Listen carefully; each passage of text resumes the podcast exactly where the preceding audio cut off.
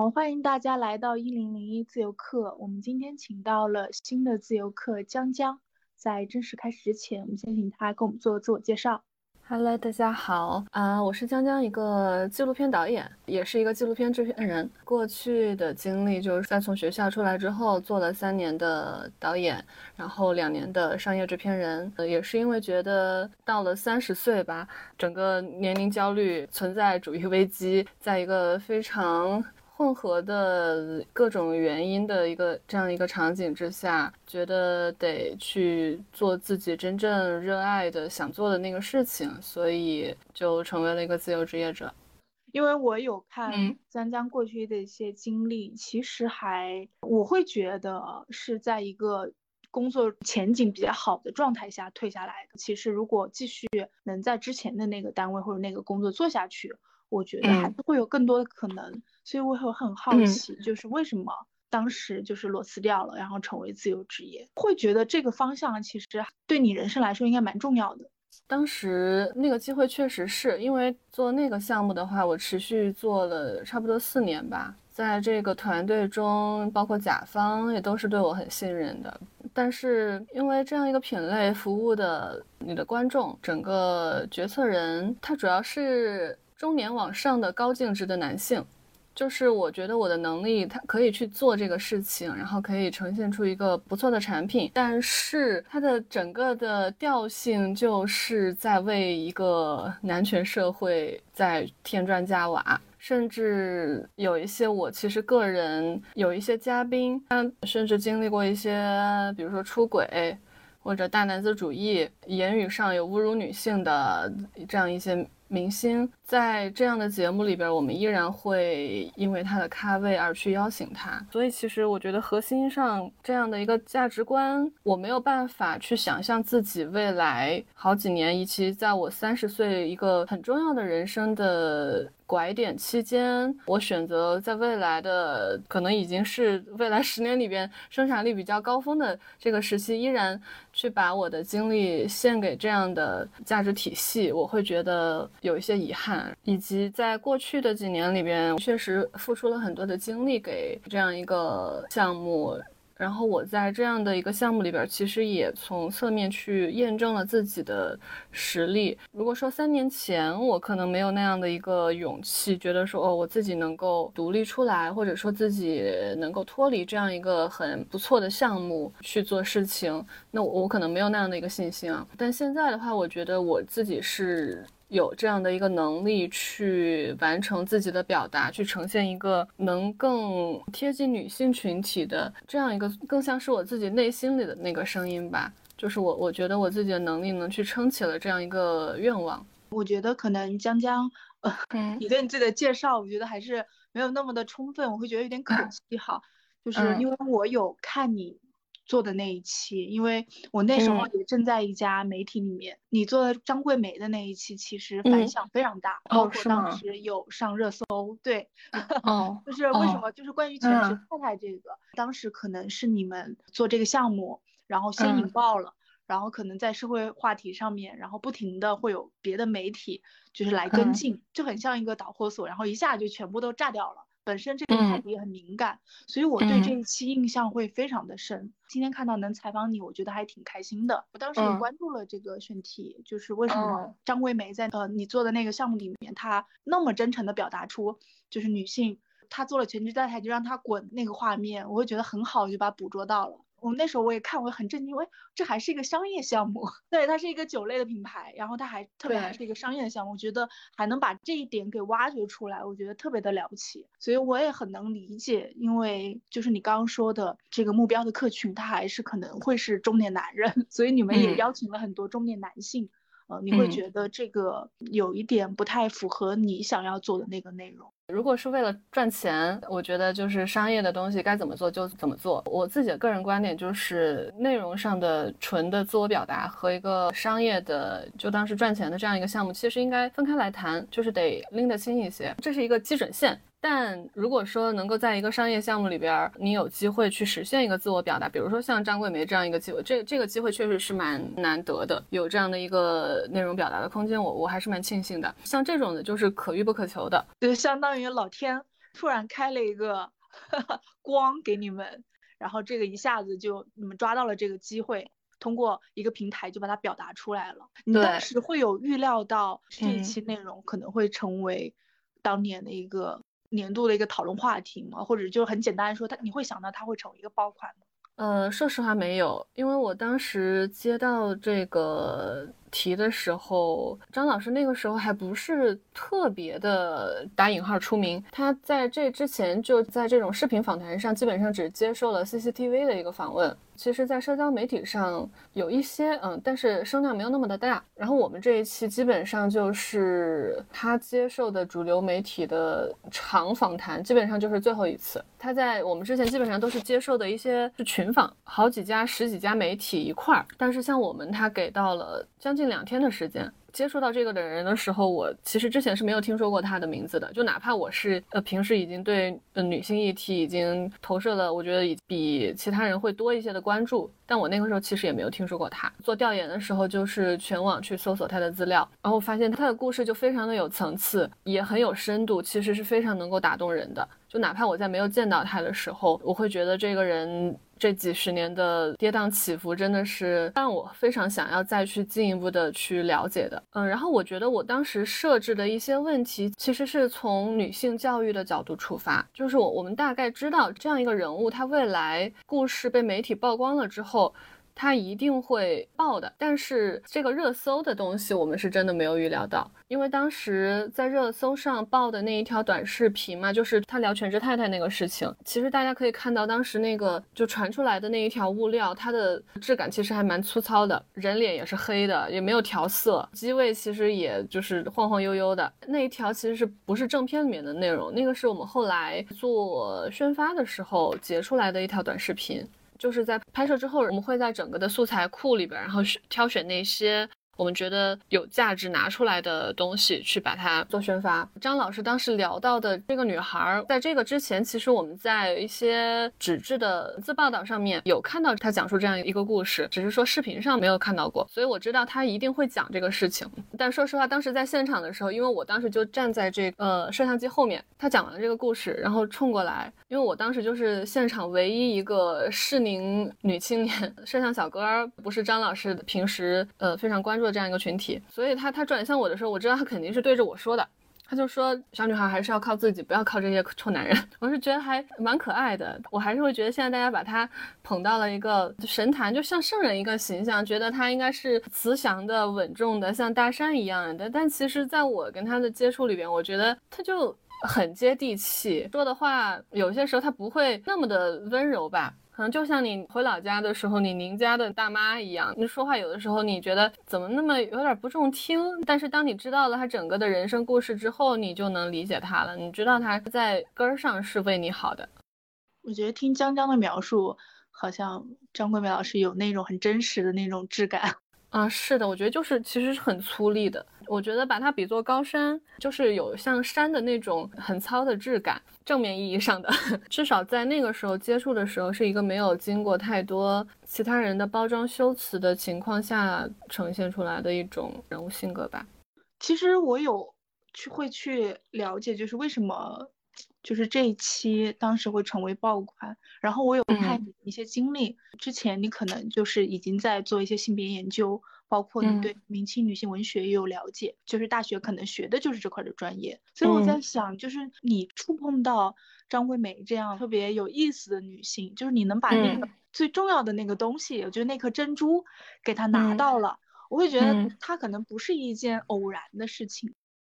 就是呃，我之前大学学的本身是国学，是武汉大学有一个国学院，通俗来说就是古代的文史哲。然后我在里边选择的是一个相对窄一点的一个领域，就就是明清，然后加上性别史，其中就是混合了一些西方的社会学、性别研究、文化史啊这样的一些一些东西，其实是很混合的一个。当时阅读的书单里边包括第二性啊，再就是像很多海外汉学。然后像这些海外汉学研究，那个时候是大概二零一三年左右，就我基本上阅读了所有的海外汉学里边研究中国女性的书籍，就其实是那些海外的汉学家们研究中国女性的那些书。然后我发现海外的研究中国女性的这样的一个领域，基本上超前于我们大陆本土研究差不多二十年。港台的话，大概超前我们十年。这么说可能有一点自卖自夸。据我观察，我们差不多是在二零一八年的时候，女性主义思潮开始在国内慢慢的通过互联网的方式得到了一个普及。然后像现在上野千鹤子，她的那些书其实是比较通识程度的书，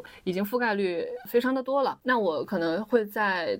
一五年左右的时候，有对这些已经接触到了这样一些女性主义的研究，就是对我当时嗯影响比较大的一篇文章，是一个性别研究者叫 John Scott，他是在一九八几年的时候提出了一个理论，性别是可以作为一种分析方式的，就像阶级和民族一样，像现在我们其实很熟悉的一种分析问题的方式，就是用阶级去分析，比如说我们在职场上碰到了一个，比如说我我被 PUA 了，那我们就会分析说。那是因为你跟上司之间存在着这样的一个权利关系。你对他有所图，但是实际上他掌握的生杀予夺的权利是远远大于你的，所以你又不得不屈从于他。比较粗浅的去说，就是你这样是把阶级去做一个呃分析工具，但实际上性别也是可以的。我会较早一些，然后认识到这样一个用性别去分析问题的方式。比如说大凉山的那群女孩吧，她没有办法上学，或者说大多数都是在很年轻的时候就生孩子嫁人了。一二十年前，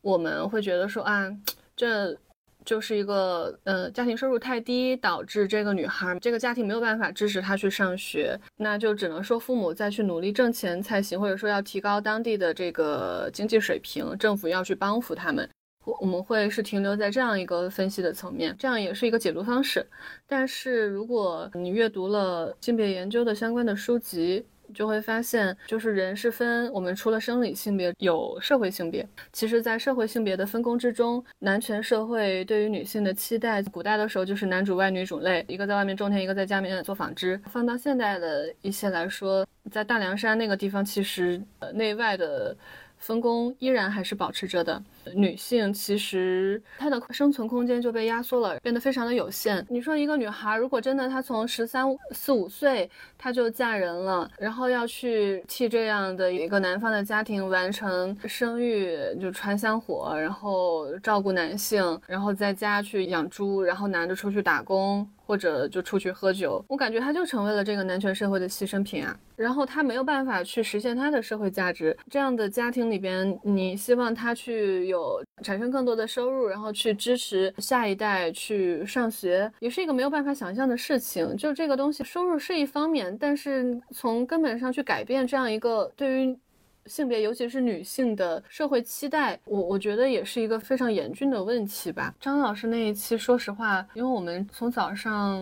四点多起床，然后五点到他学校接他起床，然后到晚上大概十二点他们熄灯，就差不多拍了这个二十个小时吧。其实素材量非常大，但最后成片的话，上下两集加起来不超过六十分钟，舍弃了很多其实也很不错的内容。这个是其实说实话是在我拍其他的名人的过程之中基本上没有产生过的。一个是其他的名人不会给到我们这么多的拍摄时间，我们也不会有那么大的素材量，其他人的信息密度都不会像张老师这么这么的大。他在这个学校里边的每一个行动，说的每一句话，或者跟学生产生的每一个互动，我觉得都不是废的，都是在百分百的，我都能看出来他是真的在关心这些女学生。因为作为导演，你在挑呃素材的时候的核心的要点就是要明确你的目的。就像电影里边，我们会觉得说每一个镜头它一定都是有含义的，它不能是一个废的镜头。就是纪录片里边也一样是，如果是我在拍一个其他的明星的时候，他可能喝口水这样的镜头，我可以称之为废镜头。因为他没有办法帮我去塑造他敬业或者他的父子关系，嗯，他是一个怎样的儿子，对于塑造这样的形象是没有帮助的。但张老师不是。他吃饭的时候，我其实看着还蛮心疼的。放在别的场景下，我会觉得一个人吃饭有什么好拍的？但是他吃饭的时候，他挑的往往就是在他忙完学生的事儿，然后自己好不容易能够歇息下来，然后先先吃饭，然后再吃一大把药。他说他吃饭就是为了吃药。我我也想过，就是他身上的那种。给人的这种情绪冲击，就是在每一个镜头都会那么的强烈。然后我后来想，那可能就是因为他没有在扮演谁，然后他真实的生活在那样的一个场景里边，然后他也非常投入于他的那个信仰。就是他愿意把他的一整个生命都献给这些女学生，嗯，这些女孩就是他的家，是他的精神支撑。就是我在现场，我会有真实的被打动，但在拍一些其他的嘉宾的时候，尤其是更有名的一些人的时候，他们会把这个就当成一个通告，他们的话是被经纪公司筛选过的、审核过的、加工过的，但但张老师他不需要。就是他足够真实，他就是想把他那些带着毛刺儿的、带着攻击性的，甚至有些不讨喜的话，他就是要说出来，因为只有说出来，才能真正的为这些女孩好。就比如说说到捐献的时候，说很现也出名了，很多人就是要给他们学校捐衣服什么的。他当时就跟我们说，说那些人捐的东西啊，那个二手的就别给我们捐过来了，不是新的我们不要，就能不能把我们也当这个独生子女一样来看待，行不行？这话。确实听着不那么顺耳吧，但如果你是一个孩子的父母的话，你是真的把他们当自己的孩子来看待，你当然也不希望他用别人二手的用过的东西啊。我觉得在我采过的嘉宾里边，这大概过了三年吧，我觉得对我还是印象很深刻，那种冲击感其实还有停留在心里。这是一些。其他的你更短时间的相处的那些嘉宾，他没有办法去相比的吧？他对于我就是想清楚自己要做什么，可能不是一个非常及时的一个影响，可能是一个就是有点敷衍千里的感觉。就我倒是一直没有怀疑，说我自己其实是想更靠近女性的表达的。我朋友有的人说我是这个女权癌。就不可否认，性别研究这个东西，它确实就塑造了我近十来年价值观了。我没有完全把它放下了，包括我之前其实是想走学术道路的嘛。我研究生去美国读的是明清文学加上性别研究，然后我的导师也是一个拉拉。当时研究生的论文写的是，呃，《牡丹亭》里边的镜子的意象，以及就是也是从性别角度去解读的。其实原本是想着说写完这篇论文，然后去申请后面的博士的项目，但就是到研三那一年，一个暑假回家，就那个暑假就改变了我的想法。我是觉得说，我如果是写这样一篇文章，它最多就是在这个学术圈圈内去传播，呃，影响的就是这么一撮人，但我觉得蛮可惜的。尤其是在一七年、一八年的时候，女性研究还没有传播的特别的广，然后国内的女性的那种性别觉醒的意识是算是一个萌芽状态吧。我当时是很急切的希望能够有更多的人。能去认识到，就女性其实是你可以更清醒的去认识到，我们就是生活在一个男权社会，然后女性是承受着非常多的不公，从小到大我们会经受非常多的呃性别歧视、骚扰、被伤害，我们也是能够从这样的伤害中去找到方法，再重新站起来的。然后我觉得说，如果要想产生更大的影响力，那就是走媒体这条路。就那个时候，我其实没有说要下决心一定要做一个纪录片导演什么的。就这个选项，在那个时候，我我因为我本身对纪录片导演这个工作没有太多的了解，所以在那个规划的之中，本来它是不存在的。我只是一个非常模糊的一个概念，觉得我要去做媒体。为什么不是记者，不是编辑，直接就是导演和策划？因为你是语言专业，如果可能去做文字类的话，是不是会更适合？哦，这个我也蛮好奇。啊，这个就是一个属于百分之五十的。主观选择加上一个百分之五十的机会吧。我在自己的人身上有的时候很像一个屁人，就是有啥就先握住啥，就机会来了就别问，就先冲进去吧。那就那个时候我面试了一些地方，然后记者的话其实都要么是没面上，要么是我觉得这个媒体已经在走下行路了，所以就没有去。后面正好是一个也是朋友给我介绍了一个。就是也是我后来第一份工作，给我介绍了那个单位的一个实习，然后跟了其中的一个老师，在实习阶段做的项目就是做了一个去海外中医的一个项目。呃，叫《中医无国界》。它主要拍摄的内容就是，嗯，我们跟随香港的一个中医团队，他们会去缅甸、菲律宾和尼泊尔做义诊，以及去探访当地的中医中草药企业的情况。其实是一个很长的系列纪录片。我当时是就在这个过程中开始从策划统筹。这种外联做起，然后到最后一次拍摄的时候，就跟着团队一块儿去了菲律宾。这个是我相当于作为纪录片导演的试水吧。我会觉得在这个过程之中，一个是关心这些平时我们没有办法触达的人群，能够走到自己平时。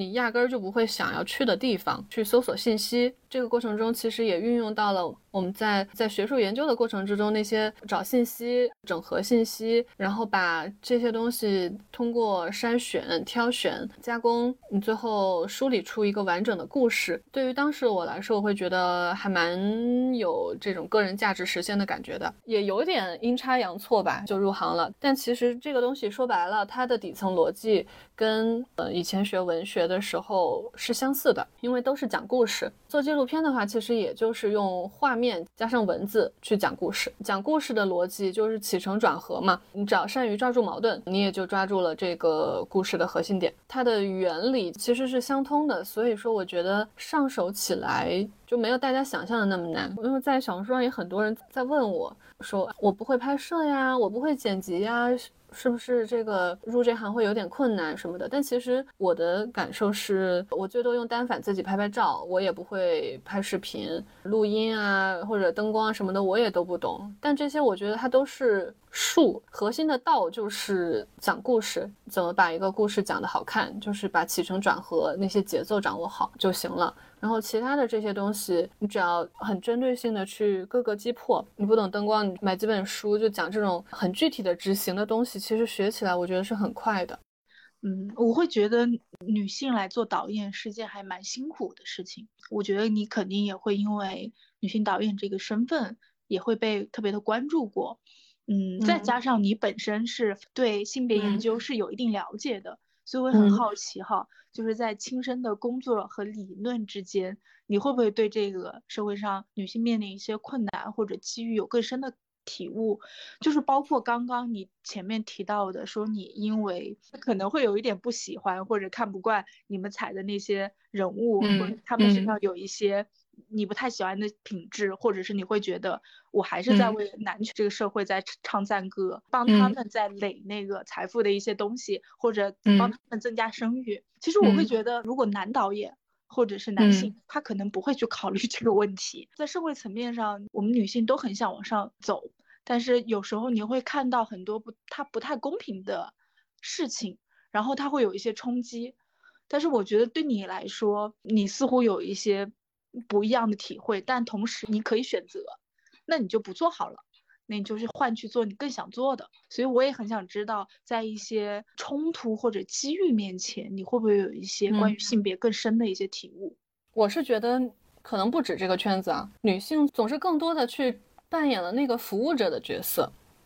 而往往。做那个决策人或者分蛋糕的人的，坐在那个位子上的往往是男性。就像很多电影界的很多制片人，往往就是他在给他的导演老公做服务。纪录片行业的话，很多编导也是女生嘛，做剪辑、做制片的。但剪辑啊、制片啊这些，其实就已经算是这个生产线里边相对偏下游的角色了。真正的决策人是总导演、大制片人以及什么监制这样的角色。我还是会觉得，像这些位置的话，女性是偏少的。当我在平台的时候，就是我会有收到很多供应商的团队的介绍，我好像没有见到一个团队的总导演是女生，可能是我样本数量不够多。但确实，在我有限的这个池子里边，我确实没有见到哪一个总导演是女生的。会觉得这个是我觉得很遗憾的事情。通常是一个男的总导演，他带着一群女导演，啊，往往在这样的一个组合当中的话，真正做事情的、做执行的是下面的这些女导演。男导演就他不会去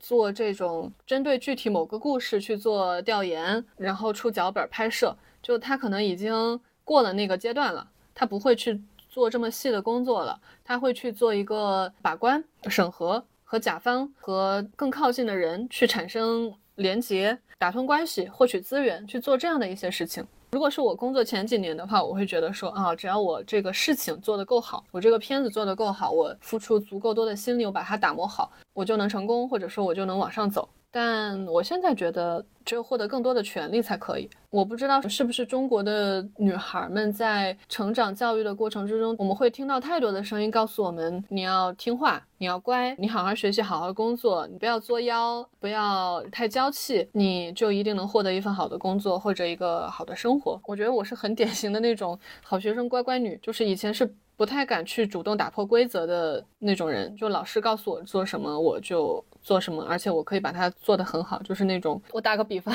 和我一个女生朋友，我们去在街上骑自行车的时候，然后在晚上在北京五环外很空旷，没有什么其他车流的时候。啊，我说这个骑自行车你得顺道骑吧？那我们是不是要过到马路的那边，就不能逆行嘛？他说你现在又没有人，没有什么关系，而且你去到那边明明就会更绕，在冬天你这样绕来绕去，其实自己很冷很不舒服。我以前就是一个这种很死板的想要去遵守规则的一个人，会觉得我身边的很多女孩也都是这个样子，因为太乖了，然后你不敢打破规则，你也不敢去跟真掌握权力的人去要那个权利。那很容易，你最终你的天花板就会很低啊，你可能就在执行的这个层面成为了一个小主管，就这样的一个层级的人，但没有办法去走到更高的地方了。而且我们还不被鼓励去表达野心，就像我们在很多综艺里边，对于那种显得稍微有一些野心或者非常努力的，比如说像南莹莹，大家不喜欢她，觉得她非常的卷，非常有野心。但其实我是觉得女生就是表达野心的场合太少了，就是可能像现在大家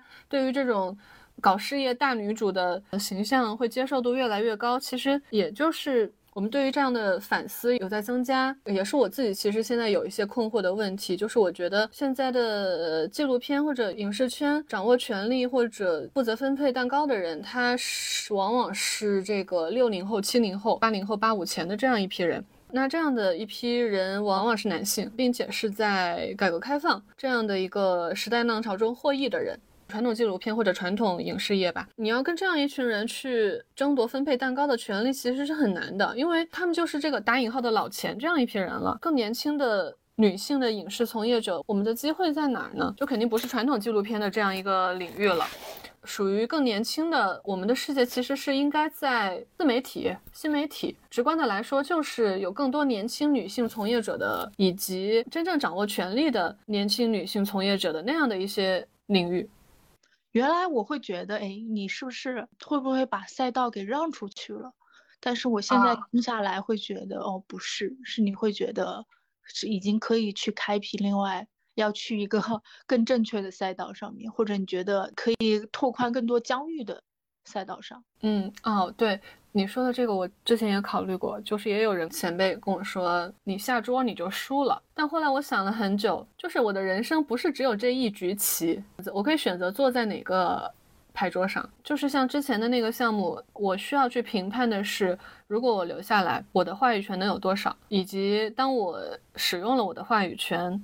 去影响这个节目，最后呈现出来的那个作品，对我能有。多大的增益，或者说带给我的成就感究竟能有多少？我是一个，确实是一个有一点容易受人影响的人。我把自己放在一个相对真空，或者说一个弱影响的环境里边待了几个月，我去想自己真正想做的事情。当我自己想做的事情越来越明确的时候，哦，我发现就是我那种觉得我让出赛道，或者说失去一个东西的感觉，就真的是越来越不明显了。过去十一年不是换了很多次方向吗？但是确实换大方向也得有个差不多三次吧。在我一些朋友看来，我是一个有点不太精明或者有些鲁莽。有些人又觉得啊，你真的呃觉得你好像环境下裸辞是很有勇气的事情。我觉得抛开别人的评价，我是一个不怕重启的人。之前其实是有点像从历史转到文学，那就是出国的那段时间，其实很痛苦，因为进入了一个全新的英语的环境，然后要重新去读非常多文学理论的东西，学了一年可能还是没摸到门儿，然后上课每个词儿都听得懂，但合到一块儿就是听不懂，这种一年的从头学起的感觉。后面做导演也是从零开始，而且是把自己放到一个更低一点的位置。自己在工作之前也还算是比较顺吧，作为一个通俗意义上的好学生，然后要把自己的自尊放下，然后放低去从这种统筹做起，也是经历了非常挣扎的一年的时间。后来裸辞都会经历一个接触新领域的一个这样的一个阶段哦。之前我会想说，我是不是一个很容易放弃的人？或者说跟我关系好的朋友会觉得说，你放弃了过去几年你积攒的经验和资源，而这是很不明智的。但我后来想通了，是其实我并没有完全的放掉这些资源，就哪怕放在今天，我其实依然在使用我之前上学的时候，或者说之前在国外的经验，读文学、读历史的经验，嗯，之前做导演时候的经验，其实我在现在依然在从这些经验中去。获得复利，我觉得是因为我之前也采访过一些嘉宾，大家都谈到放弃或者调转人生方向这个事情，就是别人看来哇，好可惜，这么好的一个前途，或者是可以就是确保，就是你如果按照这个轨迹走下去，在社会地位上肯定是没有多大问题的。但是也会有一个问题，就是对方他其实不这么觉得，每个人那个人生是他自己的。他会觉得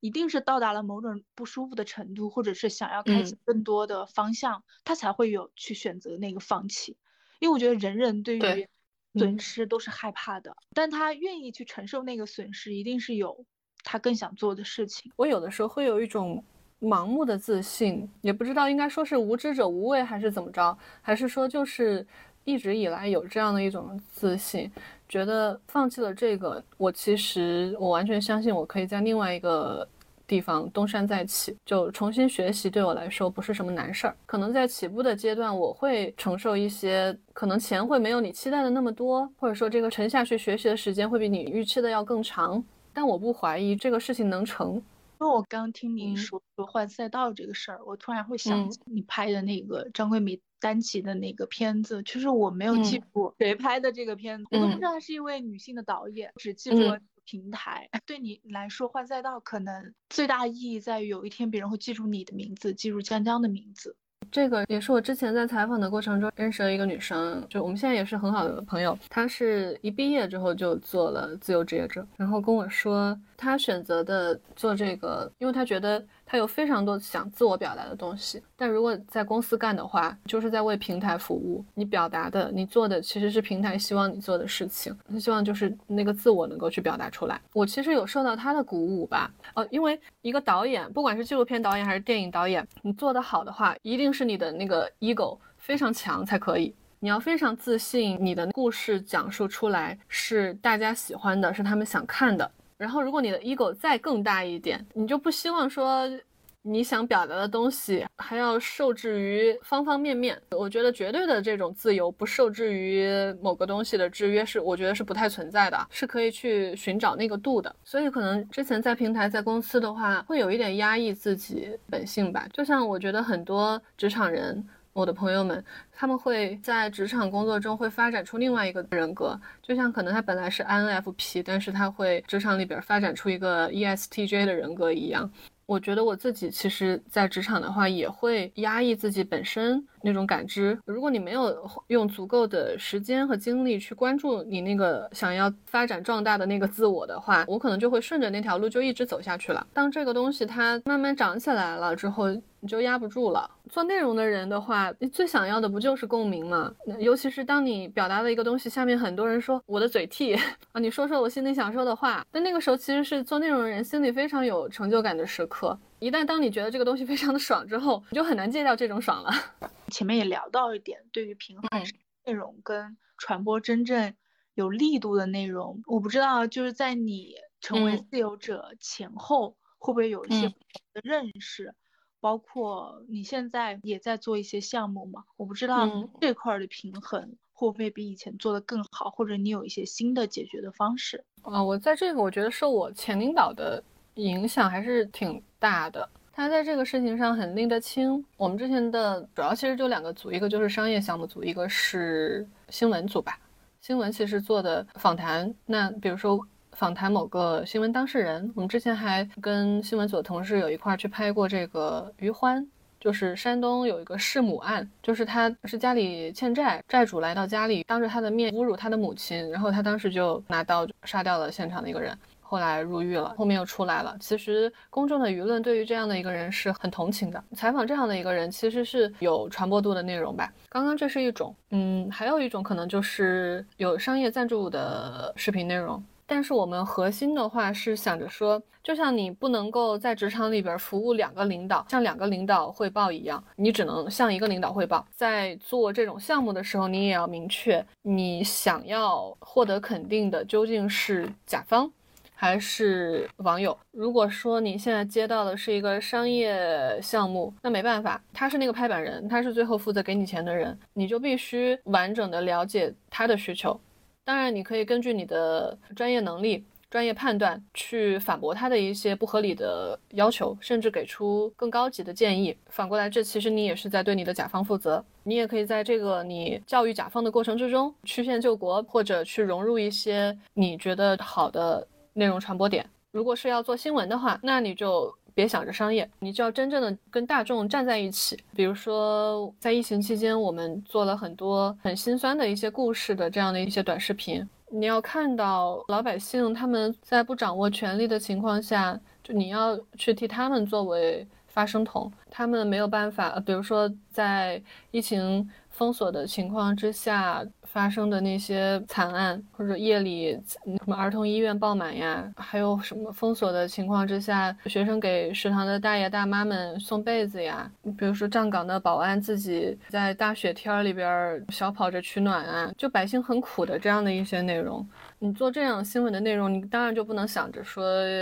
要搞商业赚钱了。这两种内容是相对独立的。但是我们其实现在来说遇到的更多的情况，其实是我们接了一个商业的活儿，然后甲方说我们希望这个东西是能够面向 C 端的，我们希望它的播放量也是很好看的，可观赏性很强，画面要高级。我我觉得我们大多数碰到的这种商业需求都是这个样子的。核心你要搞懂的就是。甲方说的要面向 C 端，究竟是他想象中的觉得 C 端会喜欢的，还是你觉得 C 端会喜欢的？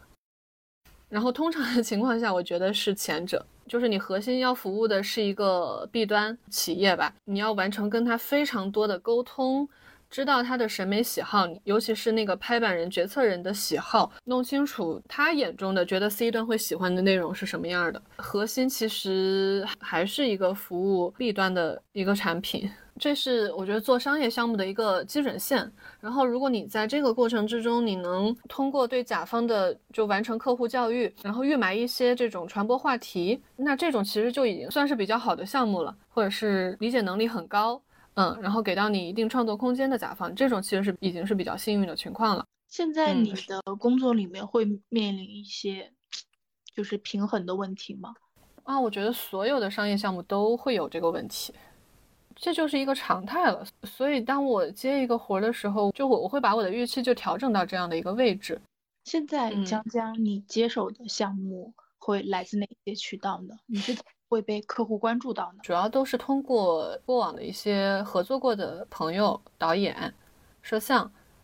嗯，就其实是在他们已经认识我基础上，信任我的基础上去给我介绍一个项目，很难说是一个完全从零开始的，就不太存在这样的情况，就都是以前认识或者合作过，然后现在能够继续产生一些新的合作的。所以我发现你现在的工作好像有一部分可能是别人介绍，但有一部分是你开始已经在做自己的内容项目了，是吗？就是包括说的做一些呃文科生，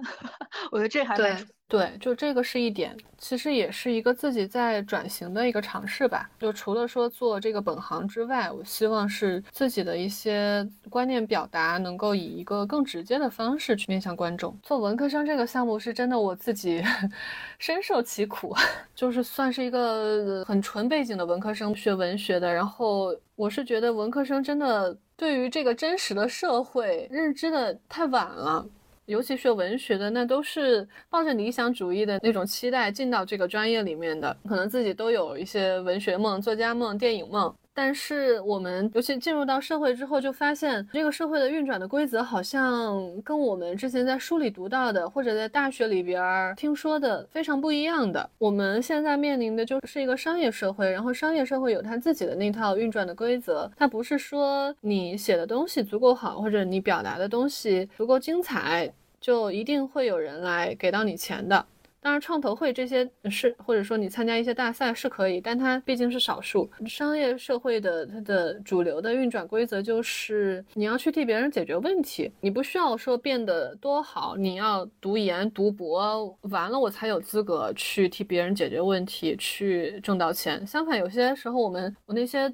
嗯，学历更高的同学反而挣钱上面还不如一些我读大专或者这种二本的朋友赚得多。这完全就是跟我们做应试教育、上学答题是一个完全不一样的思路，就是两条不一样的路径。我也是纵观了一下我身边的就文科的同学。文科真的不像理工科一样，理工科往往是能够有对口专业的，或者一个萝卜一个坑，然后从学校出来之后，他的职业路径是相对比较明确的。但文科是没有对口专业的。拿我自己来说，进到大学之后，那个时候也有人问说，那你这个你读国学，你出来能干嘛？我那个时候就是一个非常理想主义的人，我也很回避这样的问题。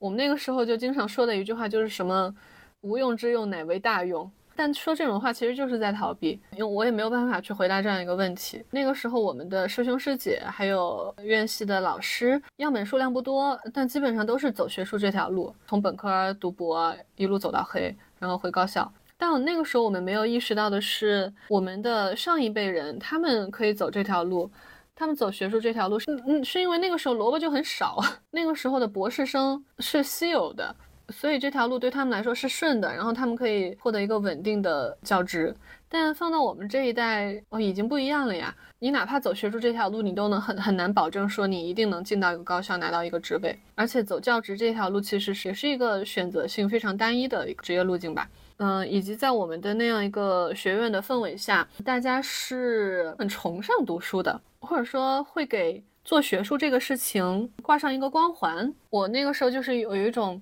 哇，做学术真的很崇高，对他们有一种仰视的态度。然后我也想去向他们靠近，然后我想去摘那颗学术上的明珠，就是会有这样的一种心理。然后一直读到研三。在研三之前，我其实都是抱着这样的一个心态，觉得我要去做学术，也没有去外面实习。然后这个事情是我到现在为止都会觉得有一些遗憾的。如果有重新选择的机会，我会觉得说，其实，在大学的时候就应该去去外面实习，并且去尽可能多的接触这个真实的商业社会。我在研二就是回国的那个暑假，被我的大学的导师就。一棒子打醒他，对我影响很大。就是在大学的时候，是他当时介绍给我这个海外汉学和女性研究这样的一个门径的。介绍我读了一个海外汉学家叫 Dorothy Cole 高燕怡，她有一本书叫《归属诗》，就是研究明清才女的。我当时看了之后，哦，我想说，哦，原来还有这样一个研究领域，然后学术还可以这么做。在我对学术非常灰心丧气的时候，我接触了这个，我发现是我有兴趣，并且后来我还能做的不错的一个东西。他是一个兴趣非常广泛的一个老师，也是国学院的副院长。当时摄像玩的非常溜，音乐品味就非常好，古典音乐那种黑胶唱片也 CD 一大摞。读书涉猎也非常的广，从古代文献学到海外汉学、法国的文化史啊，在我这十几年的人生里面，对我影响最大的一位一位老师。我会觉得在大学那几年的过程之中，他一方面很严厉，对于每一次我们给出的这个学年论文批注就会是密密麻麻的。如果是选题非常的不好，或者你写的很糟糕，那就是当头棒喝。每次去见他都会胆战心惊的。但他确实帮我树立了对于学术的这个很早期的基本的认知和态度，以及训练了我们当时的那个研究方法。那几年其实是就是按照这个学术路径去走。然后我，他他老是会骂我们不读书，我。去做学术这条路，其实也是在往他的那个期待的方向走。但到了研二那个时候，其实是也是一个抉择的关头了。然后跟他深聊了一次，他那个时候就是态度就是劝退。基本上对于每个学生在这个阶段，他都会去劝退。他他会讲很多，嗯，读博士之后的弊端，比如说你工作的收入大概是有多少，他会告诉你，你会有一个概念，以及这个青椒找工作有多难找，面临要多少的考核。以及你未来会付出的时间成本。如果在美国读这种文史类的话，你基本上是六年起步。所以如果说我之前对于这种做学术是一个有点。一厢情愿吧，或者理想主义的一个想象，他把那个更真实的那部分告诉我了，以及他的态度是说，在这个时候，如果你没有被劝退，那说明你是真的喜欢这个东西，那你就去做吧。你没有那么的喜欢，你有其他想做的事情，那你完全就不用走这条路。在我调整人生方向的过程之中，有起到一个比较大的作用。我不知道，如果说那个时候没有这样的一个老师的形象出现的话。我自己其实，在大学是没有那个意识去接触商业化的，或者去主动了解这个社会的生产规律的，这是我觉得很多文科生很欠缺的一点。我我也看了 B 站上，然后抖音上、小红书上各种和这个文科生就业相关的一些博主，他们提供的是非常具体的这个解决方案。那比如说，我这个高考完了，我填志愿要怎么填？我填哪个学校，选哪个专业会更好？然后文科可以相应的做哪样的一些工作？但其实我看的那些东西，我自己会觉得会有点焦虑。我会觉得说，就是因为我自己，包括看到我周围的朋友很多学文科的，哪怕到现在，我们会可能二十六七岁往下走的，大家真的都好像对未来挺迷茫的。今年又算是这个呃史上最难就业季嘛，包括小红书上也是有很多妹妹们过来问我，就她可能是学人类学，或者说学新传，或者学文学，说纪录片入行要怎么入，挺感慨的。我觉得这些年轻的妹妹们可能真的是在她的人生之中缺少这样一个可以给她有效建议的人。我们上一辈的人，六零、七零、八零后，他们就生存在中国经济的一个上升期，跟我们现在。这几年是很截然不同的一个环境，比我们大个二十岁、三十岁这样的人，他们的建议我们没法再去相信了。他们的建议对于我们来说没有什么可参照性。所以江江，你会有什么建议吗？就是对这群，对这个正好是也是我想去做的一个事情。就我觉得我们现在其实需要的是比我们大个可能十岁以内的人，我会更愿意去相信这样一群哥哥姐姐的建议。我会觉得它离我们更近，参照性是更强的，而且它也更能跟我们共情，代沟不至于那么的大。所以我后面想的是说，去拍一群大约是在就是二十七到三十九这样一个年龄段的文科生，他们可以呈现出非常多样的文科生的出路的样本。我们看网上的信息，我们会觉得说，文科生的出路是不是只有考公、做老师、做编辑、做品牌或者做自媒体 这些很有限的路径？但其实文科生，你只要思路打开。找准自己的那个特长，然后把它发挥到极致，其实是能够有非常多的可能性的。比如说，我现在就是嘉宾名单里边吧，也是呃，我朋友圈里边比较我觉得很有意思的一个姐姐，她嗯，她本来是要学人类学的，放着港中大的人类学博士不读，去美国的一个素食学校做了厨师，做素食厨师，然后回国创业，创业了几年，然后也在米其林或者大理。或者一线城市的餐厅里边取经，完了回到香港去读博了。研究的东西也是跟他就是对于美食的热爱其实是一以贯之的，然后也是研究食物相关的东西。然后现在他在成都的一个庙里边 做社会实践，学茶，然后整天和一群师傅待在一起吧。这个是我觉得很有意思的一个人，感觉很多不同的人生样本。对，就是我核心希望表达的是。我觉得焦虑它总是存在的，然后我希望焦虑一直是存在的，然后我们也都是一直在被鼓励去卷的。但我想表达的是说，不去卷也可以。如果你真的做自己，可能你的那条赛道它就是不卷的。你可以在过上一个好的人生和做自己之间，真的能够得到一个平衡点。这是我通过这些人物故事想要去最终表达的一个东西。嗯，所以现在江江，你这个项目的拍摄可以在哪儿看到呢？哦，我现在还没有成片出来，现在是处在一个就是拍摄的阶段。做成视频的话，肯定就是能发视频的平台我都会发。嗯，然后我这边没有问题了，但是也想问江江，呃，如果大家对你有兴趣的话，或者想跟你更多联系的话，可以怎么找到你？可以在小红书上找我吧。我打算改成文科生江江，因为叫江江的人真的很多。那谢谢江江。希望我们之后还有机会聊，因为我觉得今天可能因为时间有限吧，我觉得还是没有聊那么多。但是我觉得你是有非常值得可以聊的一些东西，希望我们下次还有机会继续聊。好的，好的，谢谢。